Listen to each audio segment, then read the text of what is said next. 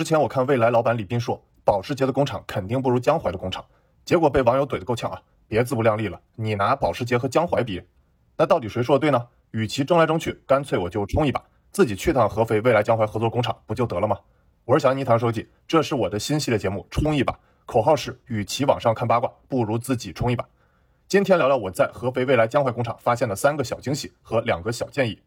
先说第一个小惊喜啊，ET 七，这次我有幸坐进了明年一季度才会交付的 ET 七，是蔚来工厂里的试产版本，而且还是大家在一般媒体上看不到的极光绿版本，恰好也是我之前预定的颜色啊。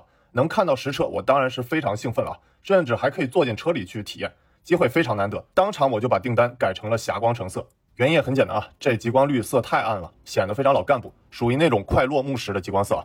和我在蔚来 App 上看到的差别不小，颜色喜好这个事儿吧，非常主观。我唯一的建议就是大家一定还是要看实车啊。出于保密因素，ET7 的信息我不能透露太多啊。可以说，目前 ET7 的产品改进仍然在快速迭代中。比如，据说之前设计都没有热泵，但是在最近一个月加上了，这样的续航又能有所改进。这样续航又能有所改进啊，在我看来，这确实没什么好吹的啊。在我看来，这点确实也没什么好吹的啊。热泵应该是标配，所以大家如果有 ET7 的改进建议，我觉得一定要多多提啊。反正还没有量产，还是有改进空间的。我之后再。我之后在小建议里就会多提啊，还有些数据小信息值得跟大家分享。之前我聊未来财报的视频里说过，目前未来的毛利率已经在百分之二十左右，一季度车毛利率百分之二十一点二，综合毛利率百分之十九点五，算是比较健康的水平了。而且据说未来单车制造成本每年下降百分之四十，而未来和江淮合作工厂投资都是江淮出了钱啊，二十多个亿，不是未来出不起这个钱，主要是为了和江淮合作买时间。如果当时未来自建工厂，审批牌照就需要一年左右的时间啊，在新能源车竞争这么激烈的红海中，分秒必争。这时想问候一句，今年才下定决心造车雷总啊，Are you OK？刚开始未来进驻这个工厂二百人左右，主要是做质量控制啊，现在已经缩减到一百二十人，技术和管理人员各一半一半。未来之后重点肯定是进驻合肥政府主导打造的 New Park 新桥智能电动车产业园区。顺便说一句啊，去年合肥投资未来赚到了不少钱，已经套现出来，就是用于投资这个 New Park 产业园区。那我也认为新能源车时代来临会比大家想象的更快啊。尤其是一线城市，比如在未来卖的最好的城市上海，新能源车渗透率已经超过百分之三十。那上海每年高端车有三十九万辆的市场啊，奔驰大概占六万，宝马占五点八万。那这些呢，都是未来下一步要重点抢占的目标市场。你可以看到，最近未来无论是布局二代换电站，还是 New House 都很猛啊，比我这个冲一把还能冲。接着说第二个惊喜，New House。虽说 New House 没什么可惊喜的啊，我去过不下十个了，但是未来江淮工厂里的 New House 还是第一次见，而且是挑高最高的 New House。其实我觉得未来在工厂里放 New House 是一个很聪明的决策。大家都知道啊，未来的车主社群活动做得很好。那现在工厂呢也成为了亲子夏令营的基地。小孩别光参加补习班了啊，有机会出来看看现在的一线工厂，那绝对是非常有收获的啊，前途无量。没准以后还能当未来的手工梗，来工厂拧螺丝呢。啊，好吧，我这帮小孩展望未来做的好像不太成功啊。说起工厂，坦白说，我是相信里边说的，保时捷的工厂肯定不如江淮的工厂先进，因为这就不是一个年代的产品。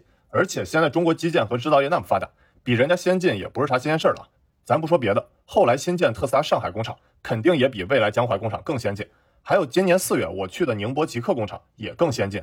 那等以后未来在 New Park 新建了工厂，先进程度又会超过特斯拉和极客工厂，这没啥新鲜的啊，一代更比一代浪嘛。等未来建好了，我再帮大家拍期视频。如果你想让我冲一把，可以在评论区帮我艾特未来老哥啊。那第三个惊喜，价值观一致性。价值观这东西听上去比较虚啊。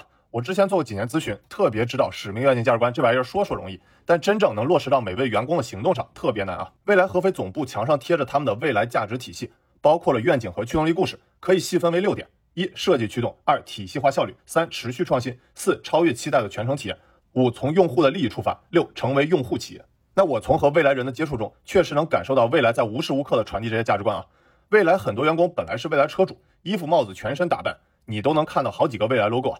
后来因为以上我提到六点价值观吸引过来啊，不过这当中也有些小插曲啊，比如未来说设计驱动，不像很多科技公司都爱说科技驱动或技术驱动，就让很多搞技术的工程师，那用理想的话来说就是一帮臭搞技术的，看了有些不爽。那再比如未来强调体系化效率，其实蔚来之前做过一些看似比较傻的特殊服务待遇啊，比如有广州车主想跑新疆。那蔚来呢，就派了一批充电的奶妈车陪跑，但这就不是用体系化效率解决问题啊，奶妈车肯定是不行的，建充电或换电站才是体系化的解决问题啊。所以大家以后也不用对未来的特殊服务期待值太高，毕竟那不是常规项目啊。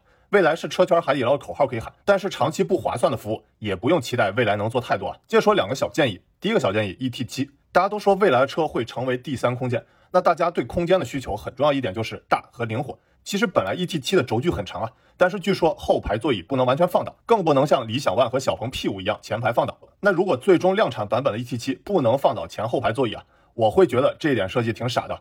主要我是运动爱好者，不是我要在车里做运动啊，只是要放些滑雪板、球包什么的大件行李。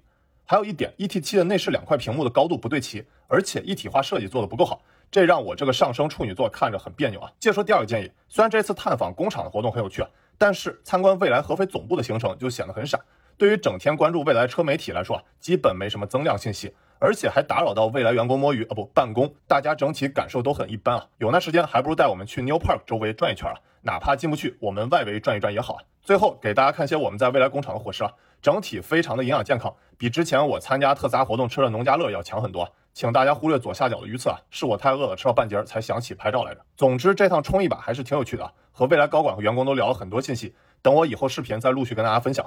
我是小尼传说记，你还想看我冲一把哪家公司呢？欢迎弹幕或评论区告诉我。对了，告诉大家个好消息，最近我不止冲了一把公司啊，还花了一万块钱冲了一堆未来理想小鹏的周边产品。那我自己肯定是用不完的啊，大家可以帮出出主意，这些怎么处理了？感兴趣可以关注我，Tax 奈 e 带回见。